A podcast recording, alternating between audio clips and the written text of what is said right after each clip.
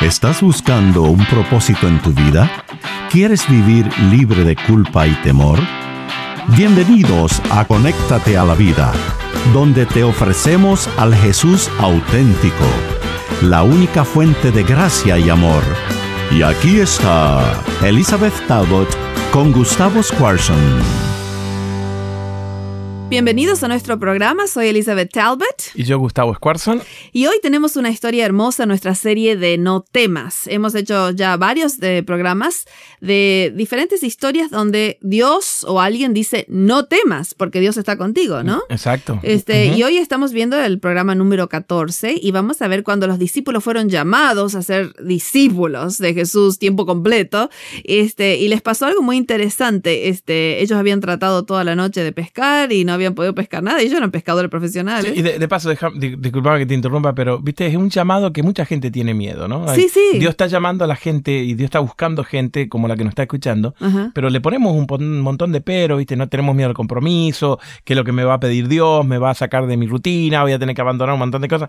El enemigo te llena con un montón de basura a la cabeza para que este llamado espectacular, hermoso, que Sí. te sentís como un ser humano satisfecho, le Sí. tengas miedo, ¿viste? Sí, porque todos fuimos puestos en este, en este mundo con Todos, un ¿eh? propósito. Todos, todos, Absolutamente todos, todos, Y entonces, este, cuando llega el momento del llamado a decir, bueno, a vos te estoy pidiendo que hagas esto, uno empieza como Moisés, pero ¿qué pasa? No me van a creer, que, que me va a decir quién me manda, soy tartamudo, lo, lo que Sí, o, o- y- y- o- o- o la otra creemos, viste, de que lo único que pueden ser discípulos son los que cantan, los que predican, o tenés que ser pastor. Yo, pero vos sabés que yo me acuerdo cuando a mí me había llamado este un ministerio de la radio, hace siete años ahora que estoy en la parte de comunicaciones, ¿no? Pero cuando me llamó este Mike Tucker para que esté en la radio todos los días, yo pensé que tenía el número equivocado, ¿viste? Cuando él me, me llamó, eh, dice, Elizabeth Talbot, le digo, sí, y le- y me dice, "Eh, queremos que estés en la radio todos los días. Y yo le digo, ¿pero usted sabe con quién está hablando?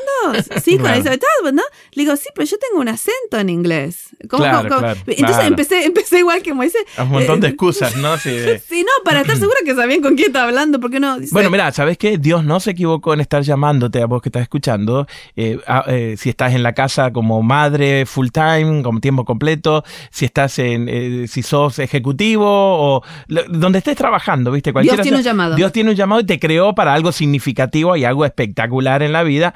Y Él te dice hoy, Ah, Sí, ahí está. No temas el discipulado, no temas el llamado que te voy a hacer, no temas seguirme, porque yo voy a ser el que te voy a llevar en ese camino de discípulo, porque uno de los miedos es, ¿y qué hago ahora? Claro, no, claro. no, no, no, Dios te va a cuando mostrar. Dios llama, capacita, ¿eh? Esa- exacto, es Sí, muy importante. muy Así que vamos a empezar. Llévame, llévame a la historia. ¿Dónde querés que vayamos? Vamos a Lucas capítulo 5. Esta es la historia donde Jesús va a hacer una pesca milagrosa. Me encanta a Oh, mí que él eh, trabaja con...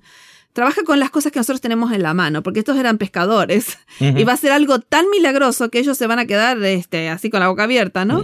Este, y entonces Lucas eh, 5 eh, dice algo muy interesante en el versículo 2, que, con, con el que empieza la historia. Y vio dos barcas que estaban cerca de la orilla del lago, y los pescadores, habiendo descendido de ellas, lavaban sus redes. Eso es muy importante, porque si están lavando las redes es porque terminaron. Ya está, vamos a casa. Sí, sí, es- o sea que es la mañana, Jesús llega, ellos están lavando las redes diciendo, terminamos, vamos a lavar las redes, los vamos a guardar, que es muy importante para lo que viene ahora. Nos vamos a desayunar, vámonos tranquilos. Sí, sí, sí. Y, y- y no le fue muy bien, de paso, lo que vamos a ver en un momento. Entonces entró en una de aquellas barcas, de Jesús, que era de Simón, que después se va a llamar Simón Pedro, Ujú. y Sí. le rogó que la apartara de tierra un poco, sentándose, eh, enseñaba desde la barca a la multitud, dio su sermón. Jesús utilizaba mucho la barca para como sí, para podio, alejarse ¿no? un poco. Exacto, porque venía toda la muchedumbre. Sí. Él se alejaba un poquito con, la, con el barquito, le pidió permiso a Simón Pedro, perfecto. Cuando termina de hablar, empieza esto, versículo 4. Le dijo a Simón, rema mar adentro y echa vuestras redes para pescar. Bueno, esta es una de las órdenes más extrañas que le podía haber dado Jesús a un pescador, porque, porque fíjate que ellos ya trataron toda la noche y la razón por la que es extraña. ¿Vos, vos pescaste alguna vez? Sí, sí, me gustaba pescar. ¿Sí? ¿Cuándo? ¿Hace Eh, muchos años? Porque uf. yo no, no, no, ya no te vi pescar en los No, últimos 20 no, años. no, no, no, cuando era chiquito. Ah, chiquito. bueno, yo- yo ¿Te, pescaba- ¿Te acuerdas que mi familia vivía al lado del río? Ah, cierto, En- cierto, Entonces, cierto. viste, íbamos ahí de vez en cuando. a Nosotros pescábamos mucho eh, con mi familia, porque allá en, en Hacer Argentina. camping y salir, ¿no? Sí, también uno comía de esa manera, sí, ¿no? Sí, sí, sí. Este, pero en los lagos este, no se pesca de día porque los peces pueden ver las redes. Así que se pesca O sea, no son regularmente. tontos los pecados. A ver, cluck y me encargo con una red, ¿no es cierto? No, no, no. Entonces se pesca de noche en, lo- en los lagos, ¿no? Ahora yo te voy a decir que a mí, si viene un carpintero a decirme cómo pescar y yo soy de profesión pescador, Sí, también me molestaría, ¿viste? Sí, le daría. eh, y, y, y, y Simón contesta de esa forma un poquito. S- Simón le contesta diciendo, maestro, así casi con una actitud lo podés ver. Claro. Toda la noche hemos estado trabajando. Te ¿Sabes quiero informar un poquito. Hay mucha gente que dice, ah, qué respetuoso Pedro. No, respetuoso nada. El tipo le está diciendo, mira, carpintero. Sí, sí, sí. Eh, le está diciendo, nosotros ya hicimos nuestro trabajo. Pero hay algo, algo muy interesante porque dice, toda la noche hemos estado trabajando y nada hemos pescado. Así que te voy a informar Sí. que cuando se pesca es la noche y nosotros trabajamos de noche y no pescamos nada. Pero Ajá. en tu palabra echaré la red, que ese es el pivot de la historia. Ahí cambia todo porque Pedro está dispuesto que aunque no, hace, no tiene ningún sentido, Claro, claro. eh, es- ese es el punto. Eh, Es, es bárbaro. Como diciendo, mira, lo voy a hacer. mm, Solo porque me lo estás pidiendo. Y medio como para probarte después que te equivocaste otra vez, ¿viste? Sí. Como que estás pidiendo algo ridículo, algo que. Sí, es bien interesante porque él, eh, de todos los evangelios, solamente San Lucas nos dice que Pedro le dijo maestro. O sea Mm. que ya tenía alguna especie de conexión Ajá, y, le, ajá, quería respetar el hecho de que tenía esa posición y le dice, maestro, ya hicimos todo esto, no agarramos nada, pero como me, está lo, me lo estás pidiendo, lo voy a hacer. Disculpame, pero sabes que hay un montón de gente que tiene esa conexión. Pero le decimos a Jesús, me gusta tu iglesia, me gusta tu sermón, pero ¿sabes qué? En, en esta parte de mi vida no Sí, te metas. sí. Yo soy el experto, yo soy el profesional, ¿no? Exa- exacto. Y me parece que Pedro anda por ahí, ¿no? Sí, entonces, pero, pero estuvo dispuesto, eso tenemos que darle a Pedro. Sí, sí, sí, sí. Dijo, sí. más en tu palabra, pero por tu palabra voy a echar la red. Es- o sea que es imposible lo que me estás pidiendo. Nosotros ya hicimos todo lo necesario. Esto no va a andar, pero te voy a mostrar que no va a andar. completamente contrario al sentido común. Exacto. Lo que de día y en lo profundo no se pesca, ¿ok? Sí. No se pesca. Pero como vos le dijiste, te voy a hacer el favor. Sí, muy bien. Versículo 6. Y habiéndolo hecho, ¿qué sucede cuando somos obedientes? Inclusive de mala manera, ¿no? Aunque, sí, sí, cuando- aunque sea por obligación, dice, encerraron tanta cantidad de peces que las redes se rompían. Sí, Ah. eso, eso es un espectáculo, porque estuvieron toda la noche, no agarraron un solo pez.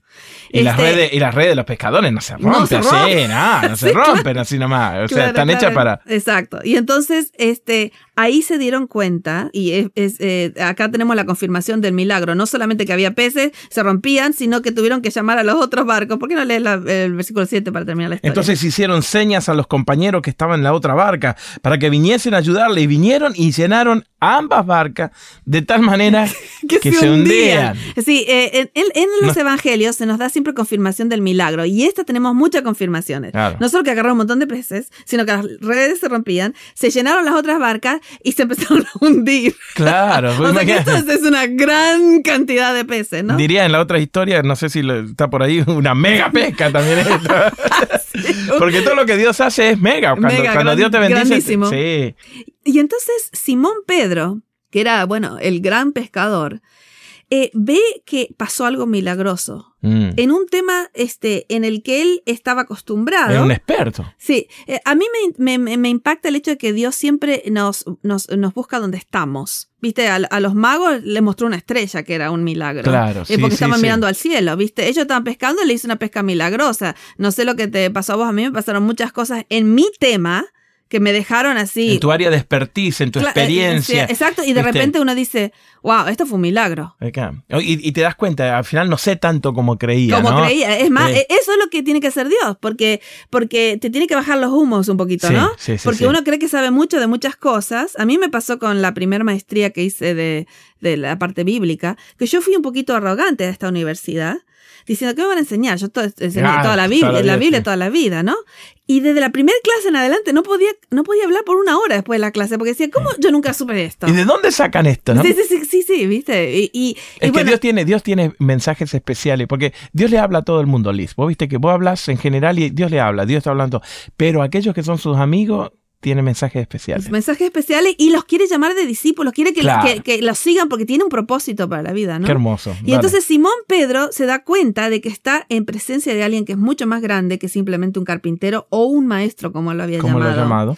Y entonces eh, le pasa algo muy interesante a Pedro. Vamos a ver el versículo 8. Viendo esto, Simón Pedro En vez, yo me hubiera ido a contar los pescados, a sacar la suma, ¿no? Te hubieras ido a llamar a tu esposa y decirle nos vamos a vacaciones. Sí, también.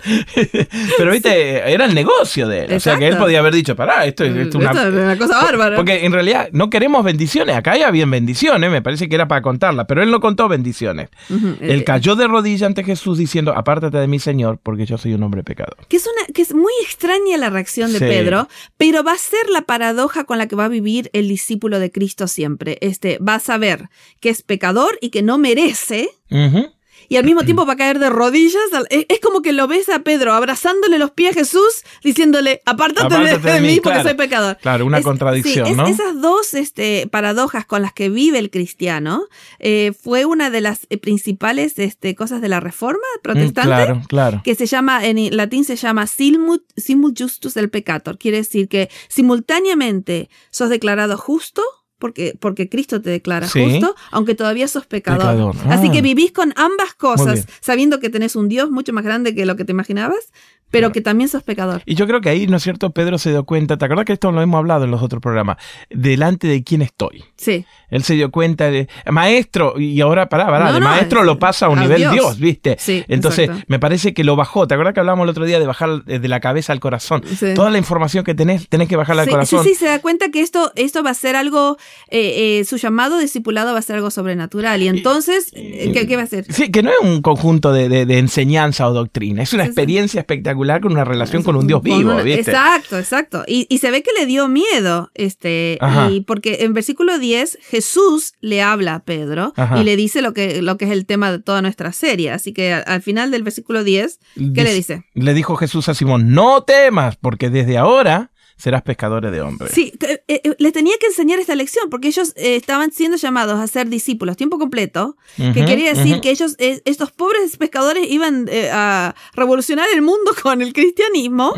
Claro, pero tenía que aprender que no iba a ser porque ellos eran buenos en, en poner una lombría en un, en un, en un este, ¿cómo se llama? En un anzuelo. En un anzuelo. Iba a ser por el poder de Dios que iba a ser milagroso. Sí, y- Entonces, y, Dios lo llamó, no, o sea, Dios- Jesús le dijo, no quiero que te quedes toda la vida pescando peces muertos en la orilla de un mar, Sí. quiero que ahora te transformes eh, en un pescador de, hombre, y con este mismo poder que acabas de, de, ah, tener la pesca milagrosa, con ese poder vas a pescar los hombres, no porque sos muy bueno o porque tenés la boca muy grande, Claro, sino porque yo te voy a dar este poder. Y entonces en ese momento trajeron a la tierra las barcas, versículo 11, dejaron todo y le siguieron y aquí empieza este cuando tuvo que Pedro y el resto de los discípulos elegir la fe sobre el temor para Mm. llegar a ser un discípulo de Jesús y este tener el propósito que Dios tenía para Y la fe sobre el temor a mí me parece que empieza cuando, vos imagínate, eh, tres, cuatro barcas llenas de peces, es lo, de pescados, es lo que ellos hacen de la vida, es, es un negoción, eh, saca la cuenta, diez mil Sí, pescados sí. a dos dólares, y lo dejan todo. Lo dejan todo. Lo dejan todo. Sí, yo, yo creo que eh, vamos a hacer la secuencia de esto que pasa. Primero A tenemos ver. la introducción, que ellos habían tratado de hacer todo esto, habían lavado las redes, no habían agarrado nada.